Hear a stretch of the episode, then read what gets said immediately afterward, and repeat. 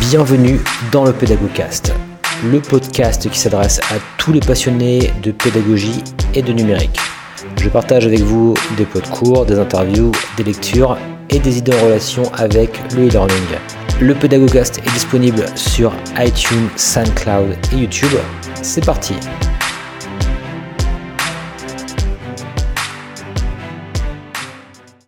Alors bienvenue dans ce nouvel épisode donc euh, du Pédagogcast et là aujourd'hui donc euh, j'accueille toujours un petit peu sur le même modèle que les podcasts précédents euh, deux étudiants donc de mon master TEF enfin de mon master TEF du master TEF et toujours sur notre problématique en fait de l'hybridation. J'accueille donc Emmanuel et Gérard. donc voilà bonjour Gérard. Bonjour. Et bonjour donc Emmanuel. Bonjour. Et donc, vous avez choisi euh, d'étudier avec moi, enfin de discuter en fait sur un article de recherche euh, d'Annie Gézégou qui s'appelle donc Créer de la présence en distance en e-learning. Alors, je vais vous, euh, dans le principe, hein, ce qu'on va faire, c'est que je vais vous laisser un petit peu, voilà, prendre la main, on va dire, sur l'analyse de l'article, etc. Et l'idée, bien ensuite, ça va être de, discuter. Hein. je, vais, vous interrompre aussi de temps en temps. Euh, voilà, sur un petit peu tout ce qui, euh, ce qui peut aussi nous interpeller, même de, nos expériences aussi par rapport à ce qui est dit euh, par l'auteur dans, cet article-là.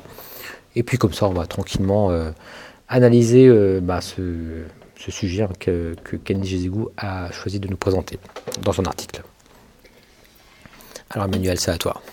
merci pour cette présentation. Alors on avait choisi ce texte déjà parce qu'il aborde une notion qu'on trouvait intéressante euh, dans la formation euh, à distance, qui est celle de la présence.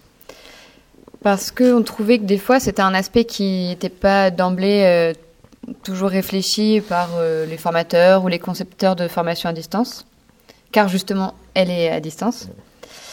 mais qu'elle nous paraît en fait à la lecture du texte la base de toute formation à distance réussie. Euh, et que c'est un besoin pour nous essentiel euh, pour qu'elle soit le plus, pour que la formation soit le plus bénéfique pour les étudiants. Et euh, nous-mêmes étant des étudiants en formation hybride, on a des temps de formation en présentiel, mais avec beaucoup de travaux de groupe et individuels à faire en distanciel. C'était intéressant pour nous de pouvoir aborder une notion qui nous touche directement. Effectivement, donc pour rappel, vous avez quand même une semaine de présentiel quelque part, hein, et euh, le reste du temps, vous êtes euh, soit en stage, soit en, apprentissage. Euh, et c'est vrai que même dans vos cours, quelque part, que vous, quand vous êtes une, séance, une semaine comme ça en présence, eh bien, vous avez également des cours hybrides pour le coup. Donc, pour le coup, vous êtes directement concerné par cette question de la présence, effectivement, à distance. Oui, c'est ça. Donc, c'est pour ça, voilà, on, trouvait ça intéressant de pouvoir faire la présentation de ce texte et pouvoir un peu aussi, après, ben, témoigner de nos expériences autour, autour de cette notion de présence à distance. Parfait. Donc, euh, avant de vous présenter euh, l'article, on comptait vous présenter l'auteur, parce que c'est quand même pas mal pour situer un petit peu les propos et ce qui va se dire. Euh, donc, Annie Zégou est professeur des, des, universités à la faculté de Lille en sciences de l'éducation. Donc, toutes les informations qui vont suivre proviennent du site de l'université de Lille. Donc, voilà, je préfère les citer. Copyright. voilà, tout à fait. Euh, donc elle est spécialisée dans, plutôt dans le champ de la formation pour adultes et elle travaille essentiellement sur les dimensions technopédagogiques et sociopédagogiques des environnements en e-formation et sur les dynamiques collectives et individuelles qui permettent de soutenir l'autodirection en situation de e-formation, en formation d'adultes. En gros, c'est joliment dit. Voilà, c'est joliment dit. En gros, qu'est-ce qui fait que euh, les euh, adultes peuvent continuer à se former dans les environnements à distance et euh, continuent à être motivés pour cela. À être persistants, etc. Tout à fait, ils aillent jusqu'au bout de la formation et qu'ils apprennent des choses. Hmm. Voilà, donc c'est un petit peu euh, son, son, axe de recherche. Elle travaille euh, dans le laboratoire Trigone, pour le citer. et puis dans son parcours, pour le c'est plutôt pour le clin d'œil, parce que en termes de parcours professionnel, elle a été chef de projet en formation ouverte et à distance euh, et chercheur en sciences d'éducation à l'Institut Télécom de Nantes. Oui, petit clin d'œil. Tout à fait. Voilà. Et puis pour l'autre petit clin d'œil, dans son parcours, elle est également passée par Rennes 2 pour sa licence et sa maîtrise en sciences de l'éducation et pour son HDR. Donc, en fait, ça fait un joli petit lien. Voilà. le monde est petit, effectivement. Et donc voilà pour le parcours d'Annie Gézégou de façon un petit peu générale. Super. Donc pour présenter un peu euh, l'article et pour en faire, euh, essayer d'en faire un résumé euh, un peu succinct, le travail qu'a porté Annie Gézégou dans cet article veut poser des bases théoriques autour de la notion de présence en e-learning, en essayant dans le même temps de comprendre les enjeux de cette présence à distance. Donc pour l'auteur, il y a deux principaux défis euh, du e-learning, qui sont de créer une présence à distance, mais sur deux échelles.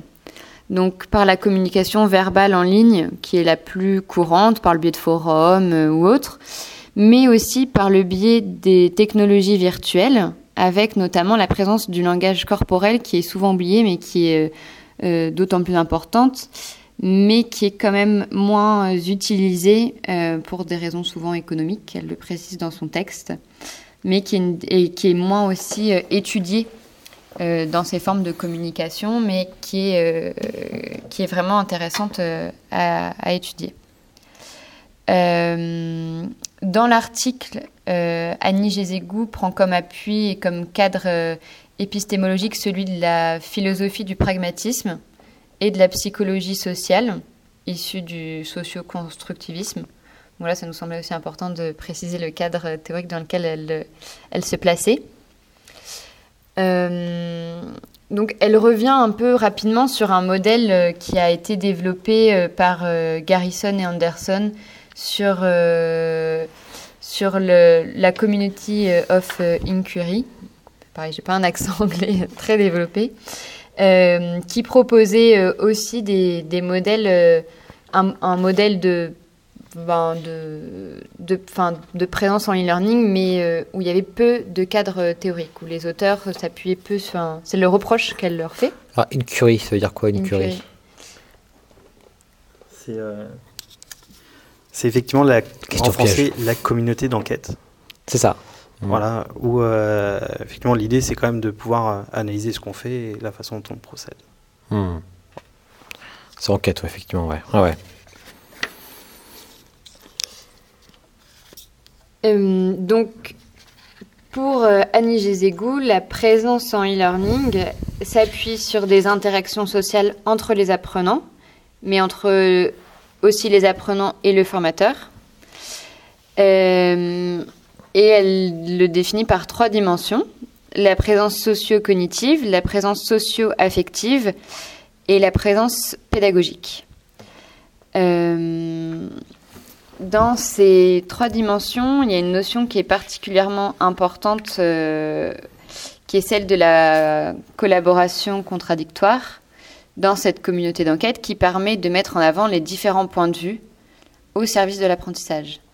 Donc, euh, à enfin, cela s'ajoute aussi euh, la théorie un peu du, conflit cognitif pour dire qu'en fait, l'étape de désaccord entre les membres d'un groupe est vraiment une étape importante pour stimuler des nouveaux apprentissages.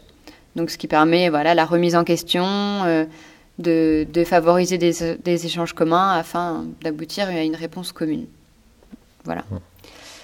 Et euh, donc, enfin, pour reprendre les trois dimensions de la présence euh, en e-learning, donc la présence socio-cognitive qui est définie en fait par l'ensemble des transactions entre les apprenants dans le but de résoudre un problème commun. Donc c'est euh, dans ces interactions que vont pouvoir se confronter les différents points de vue, que l'échange euh, va s'établir. Euh, la présence socio-affective, qui est permise par un climat de bienveillance au sein de, ces interactions sociales entre les apprenants et avec le formateur, ce qui permet aussi une symétrie entre les apprenants, cette présence socio-affective. Puis la présence pédagogique, euh, qui est, elle, permise par la posture du formateur en tant que modérateur et coordinateur, dans le sens où il va accompagner le groupe dans leurs échanges et dans la définition d'un cadre euh, commun de travail. Ouais, exactement, ouais. Euh, je trouve que ce qui est important de préciser aussi par rapport à Community of Inquiry, alors d'après ce que j'ai compris, c'est euh, centré essentiellement sur des pratiques, c'est une, une, vraie pratique pédagogique pour le coup, c'est une, une, méthode d'enquête en fait, euh, mais c'est une pratique pédagogique pardon, qui, dont l'objectif est de permettre aux étudiants de développer justement euh, leurs compétences via, euh, via une enquête, via un, travail guidé quelque part, mais euh, dans lequel ils sont quand même libres et ils vont devoir faire un travail personnel pour justement avoir des hypothèses, confirmer des hypothèses, des hypothèses, un petit peu comme sur la méthode scientifique, la fameuse méthode scientifique. Et voilà, il faut simplement une petite précision par rapport à ce, à ce terme-là aussi finalement. Donc euh, bah, merci pour ce résumé. Je pense euh, assez complet et puis plus le complément de Julien. Euh, donc bah, maintenant ce qu'on proposait c'était quand même à, la suite de, ce, de cette lecture qui est assez conceptuelle, bah, c'est juste de commencer par une première impression. Qu'est-ce que ça vous a fait la lecture de ce texte ou l'écoute de ce résumé? Donc je sais pas, on va faire un petit tour de table quoi. Donc euh, Julien, peut-être? Oui, tout à fait. Euh, alors moi, c'est ce que je vous disais un petit peu dans le podcast. Euh, finalement, c'est quelque part très conceptuel, finalement, comme, comme, comme travail de, de recherche. au départ, on peut, on peut penser que le risque, dans le sens où il n'y a pas forcément de de recherche, on va dire, euh, semi-direct, enfin euh, expérimentale, etc. Il n'y a, pas de, groupe test, etc. dans, cette recherche-là, pour le coup. Euh, on, peut, penser que, voilà, que ça va être très conceptuel et qu'on va pas forcément retirer la substantifique moelle, je dirais, qui pourrait aider un, enseignant à, s'appuyer sur, ces, recherches-là. Et finalement, à la lecture du document, je trouve que c'est assez clair finalement. Euh, et on pourrait presque en, mais je vais peut-être pas forcément, euh, je vais vous laisser peut-être euh, aborder ces questions-là, mais en retirer aussi des bénéfices directs, des applicables, on va dire, sur le terrain par des enseignants, notamment dans la question de la, positionnement, du positionnement aussi, par exemple du tuteur, etc. Enfin, qu'est-ce qui va euh, justement euh, permettre de favoriser la présence cognitive, présence socio-affective, présence pédagogique, avec des, choses vraiment très concrètes, quoi, pour le coup. et même si euh, c'est pas forcément le cœur, je dirais, de, cette recherche que d'aller dans le détail finalement. Ça donne vraiment un, cadre intéressant sur lequel on peut, en tant que praticien quelque part, euh, eh bien s'appuyer. Je sais pas ce que vous en pensez. C'est un petit peu ça mon, ressenti. Euh, oui, oui, c'est effectivement, euh, même si c'est euh, assez conceptuel et que, de premier abord, on peut penser que ça peut manquer de, de matière concrète. il y a pas mal de choses qu'on peut, peut retirer de, et de la posture du, du formateur mais aussi euh, de, ce que doit transmettre le formateur à ses apprenants pour que eux adoptent une bonne posture en travail de groupe à distance. Euh, ça, c'est aussi un élément important, je pense. Euh, de ça, enfin voilà, dans le texte, on parle beaucoup de la remise en question, de l'écoute du point de vue des autres, qui n'est pas forcément évidente. Enfin voilà, quand on parle du conflit socio-cognitif, voilà, c'est. Euh, ben, il n'y a pas. Moi, je pense quelque chose, quelqu'un pense quelque chose d'autre. Et euh, comment on peut faire euh, le lien entre les deux, comment on peut voir où on peut trouver le terrain d'entente. donc, donc, donc voilà, il y a pas mal de choses en fait qui peuvent être mises en place facilement à partir du texte. donc ça, c'est une dimension importante. Et hum, moi, je trouvais aussi que le texte enfin, traitait essentiellement de la présence à distance dans le cadre de travaux de groupe, mais du coup, on n'abordait pas forcément lorsque l'apprenant est dans une situation d'apprentissage seul. Hmm. Comment le, quelle va être là la place du formateur dans, dans la situation d'apprentissage où l'apprenant euh, est seul, ce qui peut arriver, euh, même nous, dans notre cadre d'études, sur certains voilà, certaines, certains dossiers, certaines UE. donc, comme on est sur une formation hybride, on se voit quand même une semaine par mois. Ou... Mais, mais voilà, ça a posé question parce que ce modèle qui est présenté est essentiellement basé sur la communication entre apprenants et comment euh, le formateur va intervenir dans cette communication entre apprenants Effectivement, je pense que le postulat, c'est de se dire qu'on va, via les interactions euh, euh, entre les apprenants, via la collaboration, etc., générer vraiment un climat propice mm-hmm. finalement à l'apprentissage et qu'après, le travail individuel, il se fait, je dirais, en, juxtaposition, quoi, enfin, mm-hmm. d'après, d'après ce que je peux comprendre. après, après, très concrètement, euh, ce qui peut être intéressant, par exemple, c'est quand elle aborde euh, aussi la question. Voilà, admettons, il y a un enseignant qui, vient me voir et qui me demande, voilà, d'après ce texte-là, qu'est-ce que moi je peux retirer, etc. Bah, par exemple, il y a une notion qui me semble très intéressante, on pourrait peut-être rebondir là-dessus, c'est la notion de symétrie entre les acteurs. Et euh, ça, pour le coup, bah voilà, là, quand on dit que, que le texte, au-delà de l'aspect conceptuel, est très pragmatique et très pratique aussi, bah ça, pour le coup, c'est quelque chose de très pratique. Ça veut dire que, selon euh, Annie Gézégou ici, eh bien, il faut, si on souhaite vraiment développer euh, bien euh, ce type de, dispositif, euh, eh bien privilégier une symétrie entre les apprenants, ça veut dire un, quelque part un point de vue égalitaire si on veut entre les apprenants. Euh, et c'est vrai que moi personnellement dans ma pratique, c'est ce que je, bah, je dis pas que voilà, c'est pas, c'est pas pour dire que je suis en accord ou, en désaccord ou que je fais bien ou que je fais mal les choses, mais j'ai tendance, en tout cas, notamment dans, ma pratique, à me positionner justement comme un père quelque part, euh, notamment par rapport à vous, par exemple. Là, on est en train de faire un podcast sur une sur une publication de recherche, voilà que voilà que j'ai travaillé avec vous, si on veut, que j'ai lu, que vous avez lu également. Mais on a tous un avis peut-être là-dessus. Euh, je ne suis pas un expert de, la chose, je suis plus un, animateur quelque part. Et je pense que, enfin, moi, ça favorise quand même beaucoup ce côté euh, euh, où il n'y a pas de, différence quelque part. Et je trouve que c'est intéressant, mais, c'est peut-être moins plus difficile à mettre en, application pour un quelque chose de cours, je sais pas, admettons, si je fais un cours de statistique, voilà, par exemple, comment faire en sorte que, justement il y, ait, cette symétrie en fait entre les, entre les, entre les apprenants, entre les formateurs, les, les tuteurs, etc. C'est une question qu'on peut se poser, qu'on est en train de se, poser, mais en tout cas, l'idée c'est d'aller vers là pour, euh, c'est un des points, hein, mais il y en a d'autres, hein, mais l'idée c'est d'aller vers là pour euh, justement euh, que, que, les choses se passent au mieux, on va dire, par rapport à, à toutes ces théories-là. Ouais, bah, C'était un petit peu ce que j'avais remarqué aussi et que je trouve intéressant c'est que dans cette symétrie, euh, ça veut pas dire en fait tous les apprenants savent les mêmes choses au départ et vont apprendre les mêmes choses. Ça veut dire aussi de prendre en considération le fait que euh, chaque apprenant a son parcours euh, antérieur, a son savoir, mais par contre qu'il peut en transmettre une partie aussi à ses pairs. Et ça, ben, voilà, quelque part, je lis un petit peu de ça dans, dans, ce texte et je trouve ça plutôt intéressant.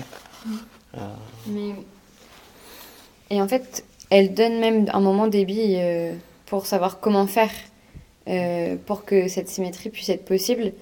Elle, elle dit que le formateur doit insister euh, pour une meilleure connaissance entre les apprenants et par exemple de lister toutes les compétences qui vont être requises pour l'atelier. Donc il va y avoir une certaine, enfin voilà, plusieurs, plusieurs compétences et que chacun dans le groupe puisse identifier les compétences qui, qui pense à avoir, voilà, il dit, ben, moi, je pourrais peut-être aider là-dessus. Et euh, enfin, forcément, dans un groupe, on n'a pas euh, les mêmes compétences. Et du coup, le fait de lister les compétences euh, que l'atelier va, va, demander aux apprenants, ça peut permettre aussi de pouvoir réduire le, enfin, voilà, que le degré, qu'il y ait un degré de symétrie dans la relation entre les apprenants. Et c'est vrai que pour le coup, moi, ça m'a même fait m'interroger sur mes propres pratiques, je dirais. Et c'est là que je trouve ça, euh, d'ailleurs pour moi c'est très intéressant de, faire ce travail avec vous parce que je m'étais un petit peu éloigné on va dire de, de la recherche, enfin euh, de la lecture spontanée d'articles de recherche. Je suis peut-être trop sur la pratique euh, et sur l'empirisme en fait. En gros, oh, j'ai fait comme ça, ça a toujours marché, je vois pas pourquoi ça marcherait, mais en gros, vous voyez ce que je veux dire? Ou sur mon ressenti, mon feeling. Mais en même temps, euh, bon, même si voilà, en général ça se passe plutôt bien, il y a des tas de choses qui sont perfectibles et notamment je me suis dit Euh, pour le cours, notamment créativité, bah voilà, typiquement, c'est ce genre de choses que je pourrais mettre en place parce que vous, vous devez, euh, pour information, euh, les étudiants doivent créer un module de formation, en fait, en se basant sur le modèle ADI, si on veut, et créer un petit, un petit bêta, bêta, bêta, on va dire, module, si on veut. Et, euh, mais du coup, euh, ça demande des compétences euh, qui ne sont pas forcément à la portée de, chaque étudiant au départ, en tout cas. Et le fait de peut-être, si j'avais mis en place ça, admettons, bah le, fait d'identifier les compétences, admettons une grille, je sais pas, par rapport à des outils, par rapport à des, une expérience pédagogique ou des choses comme ça, ça permettrait déjà aux personnes d'identifier les compétences de chacun sans degré de jugement, quoi que ce soit, de manière très objective finalement. C'est ça aussi la notion de symétrie, c'est que voilà, c'est simplement un fait, un constat. Et ensuite, bah, de d'aller voir chaque personne, d'aller de cibler éventuellement euh, les questions sur telle ou telle personne parce qu'on sait pour le coup qu'elle est compétente dans, dans, dans, ce domaine-là.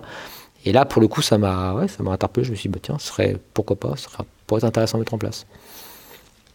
Oui, pour, pour compléter, euh, moi je perçois aussi ce type de texte euh, concernant les outils, parce que c'est vrai que c'est le cadre de l'autre notamment, euh, c'est de se dire les outils ont, un objectif qui est de pouvoir euh, transmettre de l'information ou faire travailler, ou peu importe l'objectif. Et c'est de se dire, il peut aussi y avoir un autre objectif derrière. C'est-à-dire, on met en place un forum parce qu'on a envie d'avoir un retour des, étudiants ou des apprenants, mais ça peut être de dire, on met en place un forum parce que ça crée aussi du lien. Et que se poser la question, se dire finalement, dans un cours, Parfois, on n'a pas forcément toujours besoin d'un retour des étudiants, parce que c'est comme ça. Mais se dire finalement, allez, on en met quand même un parce que ça va créer du lien. Mmh.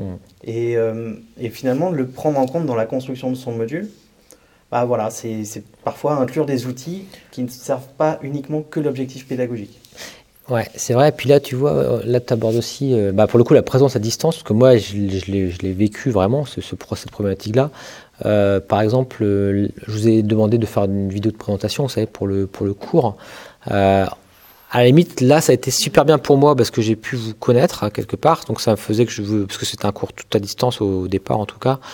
Et euh, du coup, bah, je pouvais mettre un visage sur un nom, c'est important. Enfin, sinon, on a l'impression de, même si je me trompe encore dans les noms hein, parfois, mais, mais, en tout cas, maintenant je me, me, tromperai moins, on va dire, une fois que voilà qu'on a créé aussi ce lien quelque part et euh, mais qui est difficile à créer finalement à distance.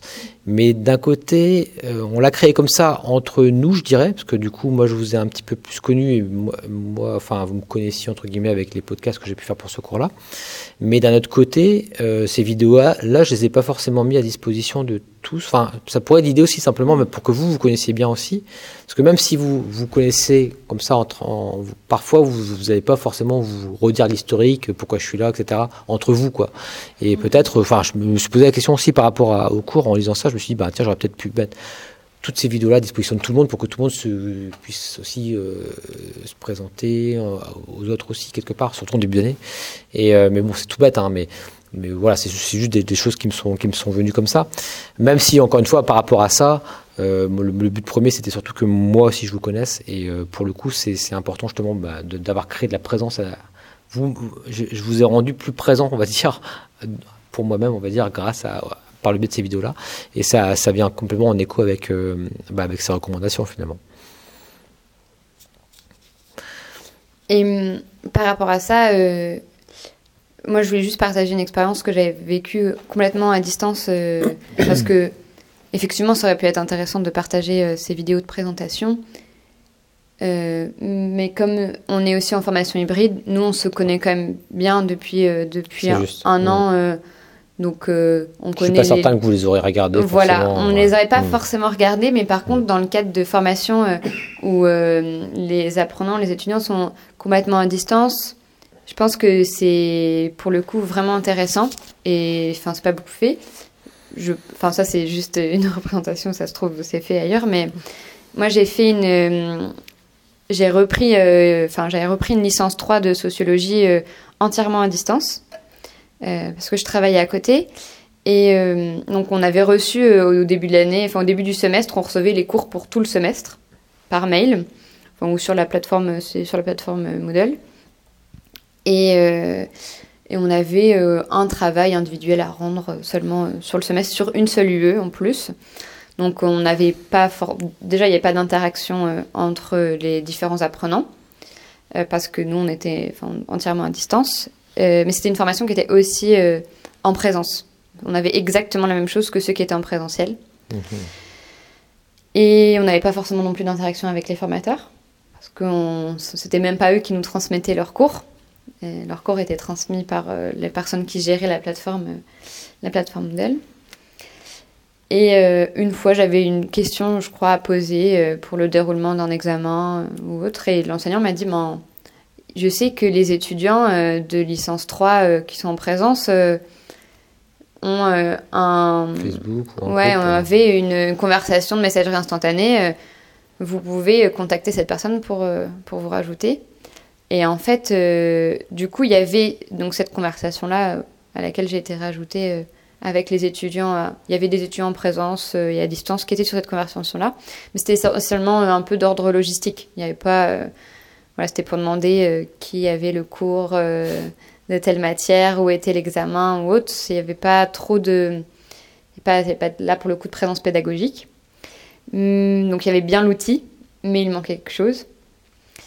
Et en fait, euh, donc du coup, j'ai j'ai un peu de mal. J'ai passé pas mal d'examens en rattrapage, où c'était des oraux. Et en fait, c'est à ce, à ce moment-là qu'il y a une forme de présence socio-cognitive qui est arrivée. Parce que sur cette, euh, sur cette conversation, euh, il y a des étudiants qui ont proposé de se retrouver euh, avant les examens pour pouvoir réviser ensemble et pour que les étudiants qui étaient en présence puis, enfin, communiquent ce qu'ils avaient fait aux étudiants à distance. Enfin voilà, il y a cet échange-là qui est apparu. et qui permettait, voilà, on échangeait sur ce qu'on pensait de tel ou tel aspect du cours, là où on avait des désaccords. Et moi, je pense que ça m'a permis, par exemple, à valider certains, certains oraux euh, parce que j'avais eu ces échanges euh, en vue des examens.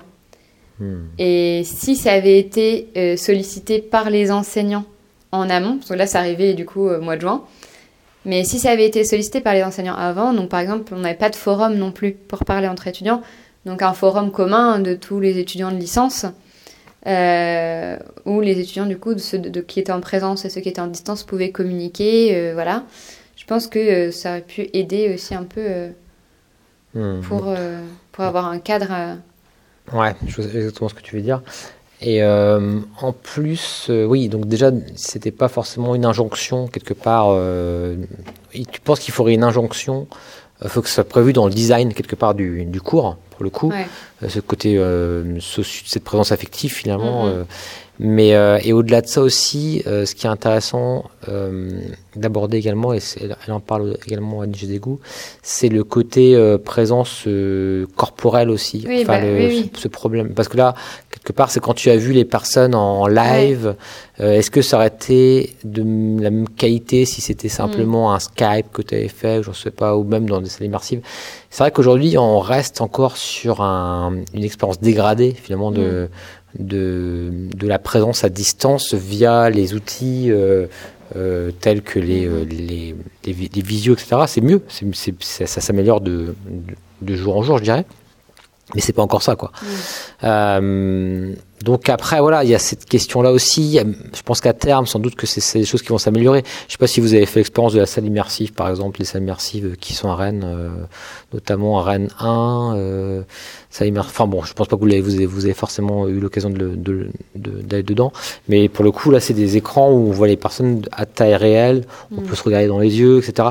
Là, on s'approche quasiment du, du, du, du réel, pour le coup de la présence. Mais, euh, mais malgré tout, aujourd'hui, j'ai l'impression quand même que ça reste euh, encore trop limité euh, pour justement créer cette, ce, ce, côté affectif justement qui, qui, dépasse simplement l'aspect cognitif en fait. Et, et, du coup, toi, bah, c'est ce que tu dis aussi, c'est que quelque part, quand tu as vu les gens en live, bah, ça a tout de suite débloqué des choses. Il y a, y a, besoin de faire au moins, même si c'est une formation qui est complètement à distance comme celle que, que j'ai faite, euh, de faire euh, un, un, premier regroupement de présentation début d'année. Donc de faire de euh, l'hybride finalement. On revient de l'hybride. Enfin, on n'est pas obligé, voilà, nous, enfin, dans la formation que je faisais, ceux qui étaient euh, à distance, c'est parce qu'ils travaillaient, donc on ne pouvait pas mmh. s'absenter, on n'avait pas d'autorisation de formation ou autre. C'était vraiment une formation en plus qu'on faisait. Mais, mais de faire au moins voilà, une première journée de présentation en début d'année, une pré-rentrée obligatoire pour les étudiants de formation à distance. Quoi. Parce que, effectivement, quand on nous envoie juste des cours comme ça, euh, des pavés de cours, et puis c'est tout. C'est un peu. Euh, pour, ce serait choquant pour vous de, demander à ce que dans ce cadre-là, il y ait des, pourquoi pas des samedis ou des dimanches je sais pas s'il y a des institutions qui le font, mais franchement, j'y pense euh, parce que quelque part, du coup, il y a une contrainte qui est que bah, les personnes elles travaillent, donc euh, bah, comment est-ce qu'on peut caler ça? Mais c'est mais c'est pas dans les dans les mœurs en tout cas. Enfin, de, ce que je connais en tout cas, il n'y a pas de. Moi, le samedi, par exemple, ça me choquerait pas. Samedi, pourquoi pas, ouais. Mmh. Effectivement. Ouais. effectivement, c'est plutôt le genre de choses qu'on voit euh, en formation entre guillemets professionnelle, celles qui sont plus ou moins payés par euh, les entreprises pour faire les MBA, choses comme ça. Où là, on voit plutôt des regroupements euh, sur les vendredis, samedis, ou voire en soirée, suivant les endroits.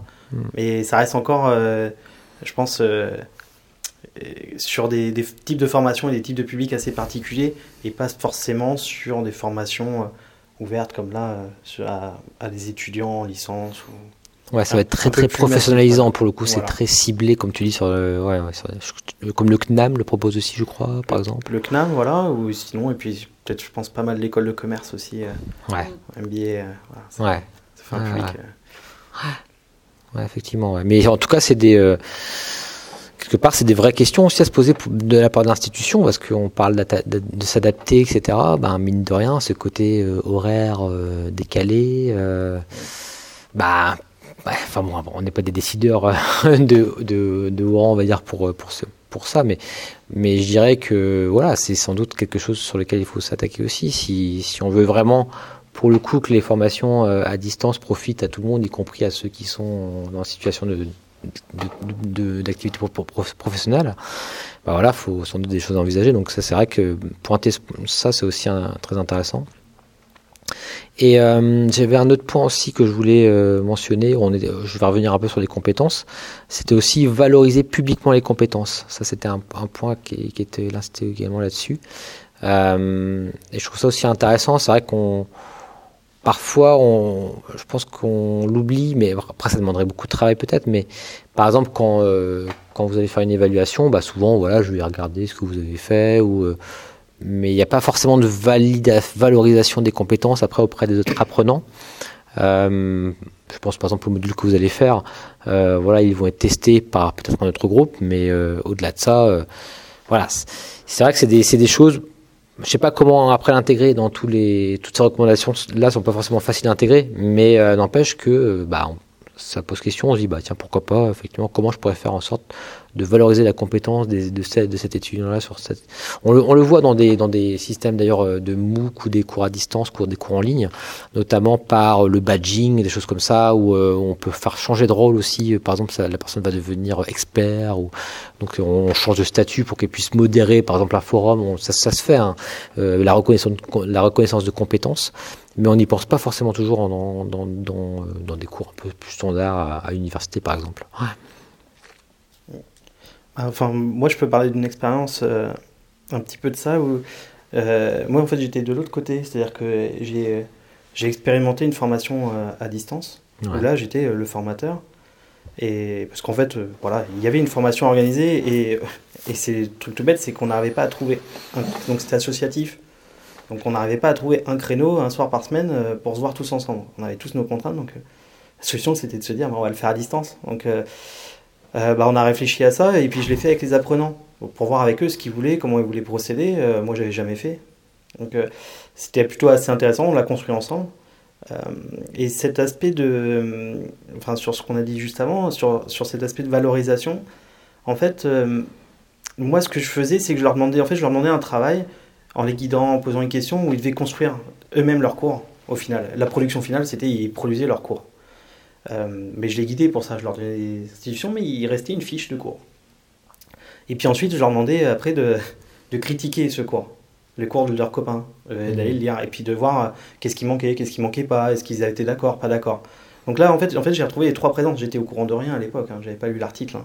C'était complètement par hasard. Euh, j'ai produit des erreurs hein, parce que je leur demandais de faire les deux étapes en même temps, donc ça, ça marchait moins bien. Je m'en suis rendu compte en lisant l'article par exemple. Mais sur la valorisation, en fait, ils se sont rendus compte dans les échanges bah, qu'il y en avait qui étaient plus doués dans, dans certains domaines et puis d'autres dans d'autres. Donc, euh, et ça, ça permettait de dire un repère en disant Ah, mais si le, si le formateur il n'est pas disponible, il y en a un, lui, je vois qu'il connaît un peu plus, quoi. Il s'est penché dessus et je peux lui poser la question.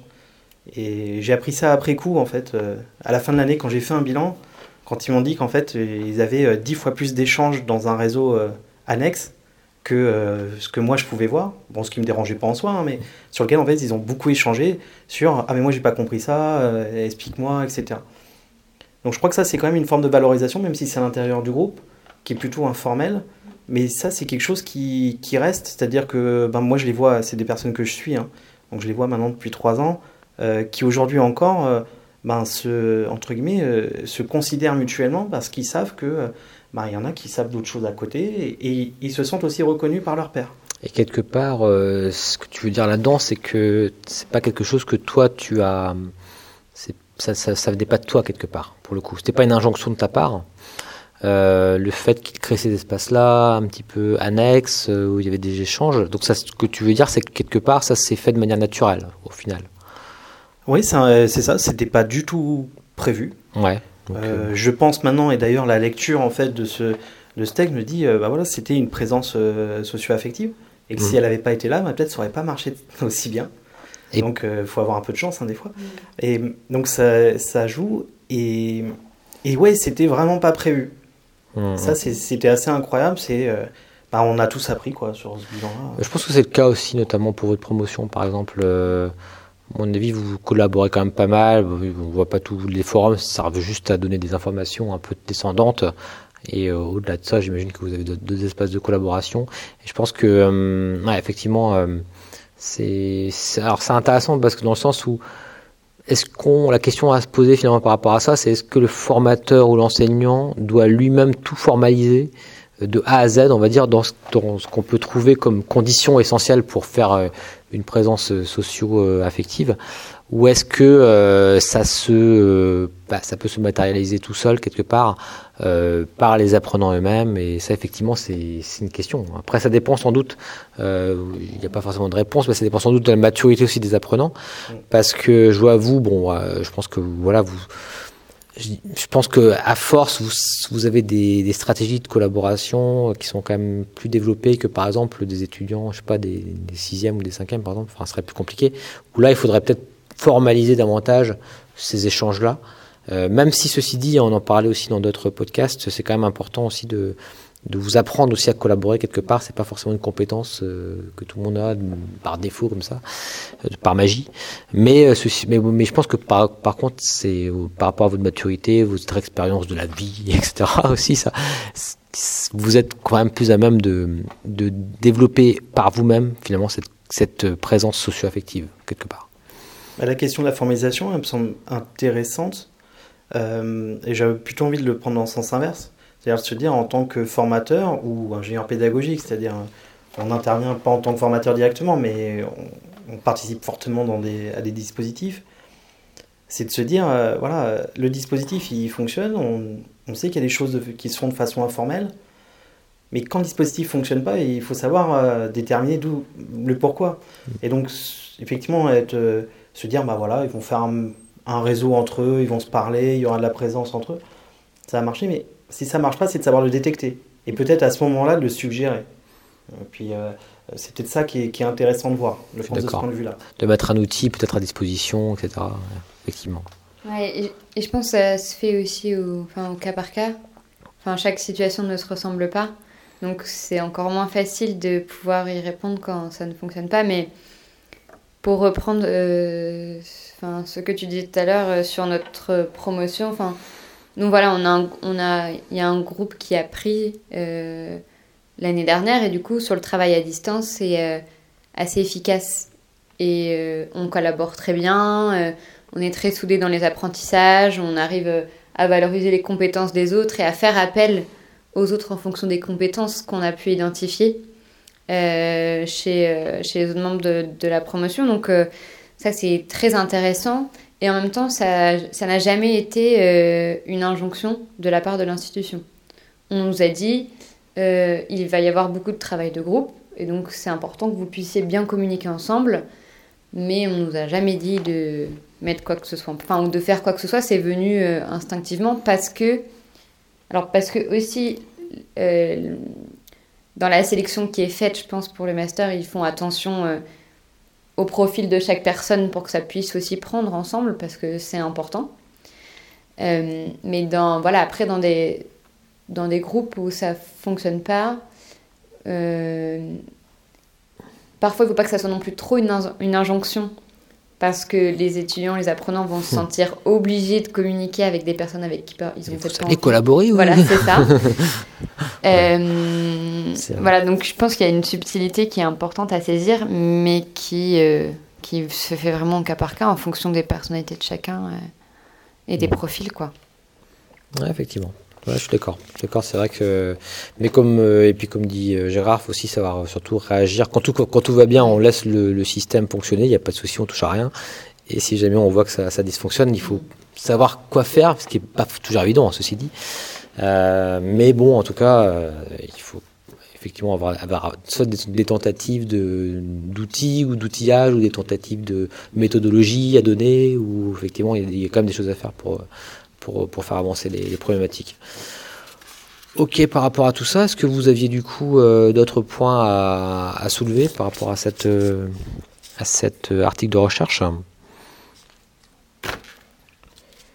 Bah, C'est plus des ouvertures en fait qu'on avait identifiées. C'est que on se demandait si. Parce que l'article parle des, hum, du travail collaboratif à distance. Et on se demandait dans quelle mesure ça pourrait s'adapter à d'autres formes de, de, de, travail à distance. Euh, Emmanuel a évoqué euh, le travail individuel. Euh, mais il y a peut-être d'autres formes de travail un peu moins collaboratives. Ou... Donc ça, c'était quelque chose qu'on se posait comme question. Et puis de se dire finalement, est-ce que ce texte, on ne pourrait pas l'appliquer aussi au présentiel tout court? Mm-hmm. Est-ce que finalement, un cours purement transmissif où les étudiants ne se parlent pas, où il n'y a pas d'échange, ben, on ne retrouve pas ce même type de présence. Mmh. Euh, donc voilà, donc c'était quelque chose, de, question qu'on se posait, et, je pense que dans le quotidien, dans notre pratique, euh, euh ben, en y réfléchissant, on doit pouvoir trouver des, des, petites applications et se dire que ça peut servir quand même dans ce mmh. cadre-là. Mmh. Effectivement, tu as remarqué juste, c'est vrai qu'une présence pédagogique, soit affective, cognitive, bon, bah, ça fait enfin c'est le cas aussi dans, dans, dans le présentiel et il n'y a pas de raison euh, et là elle parle également de formation euh, hybride donc quelque part c'est à dire qu'il y a aussi euh, il y a aussi du enfin non là c'est que la distance pour le coup c'est c'est que la distance. mais mais mais pour rebondir justement à, à, cela ben on peut imaginer que dans une formation hybride pour le coup ben ça va il faut rester dans cette logique là si on si on veut mettre de la présence pédagogique affective cognitive ben on remet une couche, on va dire, en formation hybride et en formation présentielle. Et je pense que l'intérêt, c'est que là, on a, on a tout de suite le, un feedback immédiat, on va dire. On peut voir un petit peu qu'est-ce qui, qu'est-ce qui va, qu'est-ce qui va pas. Et c'est peut-être plus rapide aussi qu'à identifier, justement, quand, quand tu disais qu'on, le dysfonctionnement, je pense c'est plus rapide à identifier en, en présentiel, du coup. Ok, bon bah euh, en tout cas c'est euh, non c'était très intéressant. Euh, bah, je sais pas si vous aviez autre chose à, ajouter par rapport à, tout ça. Moi, moi j'avais juste un petit mot en plus en fait, parce que on, il y a quand même pas mal d'articles qui, qui tournent en demandant l'avenir du formateur, les outils numériques, les mots, qu'est-ce que ça devient. Et bah, moi je trouve que même si les, la, forme change avec le distanciel tel qu'il est évoqué ici, ben, moi, je trouve ça rassurant de se dire qu'il y a quand même besoin d'une présence humaine, qui est peut-être différente de celle qu'on connaît aujourd'hui, mais voilà, donc je trouve ça plutôt, euh, plutôt euh, une bonne chose. Et même parfois peut-être plus de présence humaine, parce que quand on voit le. Moi, m'intéressant aujourd'hui au MOOC, quand je vois le nombre de personnes qui sont mobilisées pour faire des MOOC, c'est impressionnant. Enfin, c'est même paradoxal, paradoxalement, si on pourrait presque dire que ça crée de l'emploi si on veut, mais sauf que malheureusement, souvent, euh, c'est des heures qui sont pas toujours comptabilisées, enfin, dans, dans ceux qui s'investissent dans, la création de ce type de dispositif. Mais c'est, euh, Ouais, faut pas se leurrer, c'est vraiment du, du, boulot et euh, c'est pas juste appuyer sur un bouton. Euh, et puis en plus, là je, là, je parle que de la création des MOOC après qu'on pour générer en, plus de, la présence euh, affective, etc. Là, c'est encore un autre travail de tutorat, etc. Donc effectivement, je pense qu'on a encore de beaux jours devant nous en tant que que pédago, hein, que ce soit en tant qu'enseignant, tuteur, les rôles changent hein, quelque part, les, fonctions changent. Mais, euh, mais bon, bah, c'est une transformation, hein, comme tu le dis. Euh, c'est comme disait Schumpeter, la destruction créative, c'est-à-dire euh, les technologies, euh, contrairement à ce qu'on pourrait penser, ne détruisent pas des emplois, elles, en détruisent certes, mais elles en recréent. Et euh, jusqu'à présent, ça n'a pas été démenti, même si aujourd'hui on arrive quand même sur euh, une grosse limite qui est l'intelligence artificielle, qui là commence à faire vraiment des choses impressionnantes, et notamment, je pense enfin si je prends juste la mobilité, euh, le jour où il y aura que des voitures autonomes, ben, on peut quand même imaginer qu'il y aura sans doute quelques pertes euh, d'emplois conséquentes, mais en tout cas pour le moment la théorie de Schumpeter sur la destruction créative euh, fait toujours sens. Euh, mais ceci dit, euh, pour rebondir à ce que tu dis, pour être complet, il y a d'autres théories, euh, notamment, alors je, je n'avais parlé de ce bouquin-là aussi, c'est l'emploi, non le travail est mort, l'emploi est mort vu le travail, il me semble de ah mince, comment il s'appelle? Bon, c'est pas très très grave, je, retrouverai le nom. Mais en gros, là, l'idée, c'est que pour le coup, avec euh, avec toutes ces toutes ces nouvelles euh, technologies, bon bah, à un moment donné, on devra mettre en place un salaire universel parce que, enfin, il y a des questions de salaire universel qui interviennent par rapport justement au fait que l'intelligence artificielle peut aussi euh, pour parler un petit peu qu'on langage de tous les jours, casser la baraque si on veut. Et, euh, et euh, c'est euh, voilà, donc ça c'est quand même euh, voilà, faut quand même en avoir conscience. Donc je sais pas ce que la, l'avenir sera fait, mais en tout cas du point de vue de la pédagogie, il me semble qu'on a encore de, effectivement de beaux jours devant nous. Ouais. Voilà, bah écoutez, un merci en tout cas pour, pour ce choix hein, de, de, de, de, travaux de recherche très intéressants. Et puis bah voilà, je vous dis à, à, bientôt du coup et merci à toutes les personnes qui ont écouté ce podcast jusqu'au bout. Merci à toi aussi d'être euh, ben, de t'être rendu disponible pour venir l'enregistrer avec nous. Je pense que c'était aussi très constructif de pouvoir en parler. Euh, J'ai généré de la présence socio-affective. Voilà. C'est ça. Donc, euh, donc, voilà, merci. Pas de quoi. Oui, merci beaucoup. Et puis, euh, puis à une prochaine, peut-être, un autre podcast. Ah, un autre podcast, sans doute.